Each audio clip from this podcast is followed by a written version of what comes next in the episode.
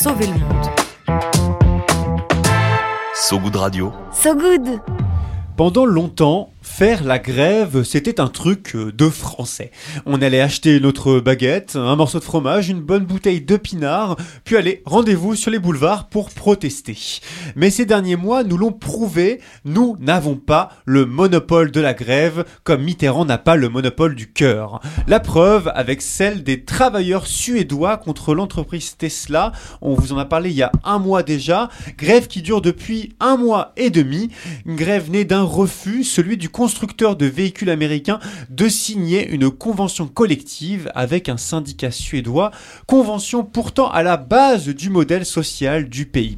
Or, cette grève, elle est en train de se répandre comme une traînée de poudre dans les pays voisins, des grèves dites de solidarité qui viennent d'engager ce mercredi 20 décembre trois pays nordiques, la Norvège, le Danemark et la Finlande. Une internationalisation du conflit assez inédite qui rééquilibre le rapport de force entre la multinationale et la Suède. Ouais, jusque-là, on va pas se mentir, c'était un peu David contre, contre Goliath. La Suède, ça reste un petit pays d'Europe, un PIB à 600 milliards, et face à eux, Tesla, multinationale, une, capitalisation boursière avoisinant les 1000 milliards de dollars, un million de voitures vendues rien qu'en 2021. Mais avec le soutien des travailleurs norvégiens, danois et finlandais, la balle pourrait changer de camp. Concrètement, les transporteurs et dockers des trois pays nordiques ont déclaré qu'ils ne déchargeraient plus les voitures Tesla qui arrivent par bateau dans leur propre port, destination la Suède. Une grève de solidarité pour que les travailleurs suédois de Tesla bénéficient d'une convention collective avec minimum salarial, horaire encadré, montant de la retraite.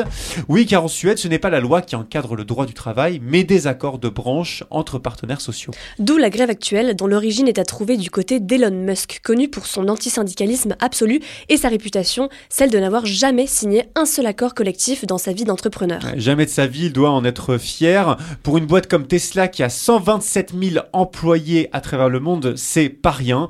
La lutte va donc, va donc être coriace pour la Suède, dont 90% des entreprises sont couvertes par des accords collectifs. Elle pourra compter sur l'aide de la Norvège, du Danemark et de la Finlande, dont les syndicats se sont engagés à bloquer toute activité d'entreprise américaine. Il va en falloir des vêtements chauds, des brioches, euh, la cannelle et du café pour tenir les piquets de grève.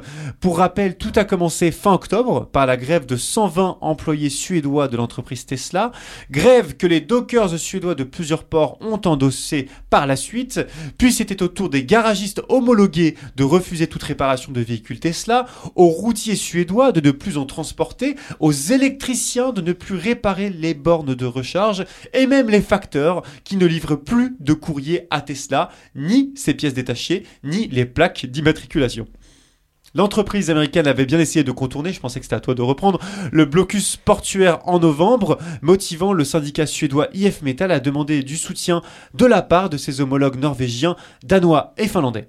Aujourd'hui, c'est chose faite, la grève se régionalise et l'enjeu social ne fait que grossir. Ouais, deux titans s'affrontent, deux visions du monde, l'un libéral, l'autre social. Si Elon Musk plie et signe la convention, cela créerait un précédent symbolique majeur contre Tesla, mais aussi contre toutes les grandes entreprises à travers le monde, un effet domino contre lequel la boîte américaine lutte de toutes ses forces. La branche suédoise continue de séduire la nouvelle génération, plus proche des valeurs américaines que de la culture syndicale nordique. Tesla a aussi menacé certains grévistes de licenciement, de leur retirer leurs primes, tout en embauchant des briseurs de grève pour remplacer les grévistes. Certaines voitures électriques arriveraient d'ailleurs de Lituanie, d'Allemagne et de Pologne en ce moment même par camion.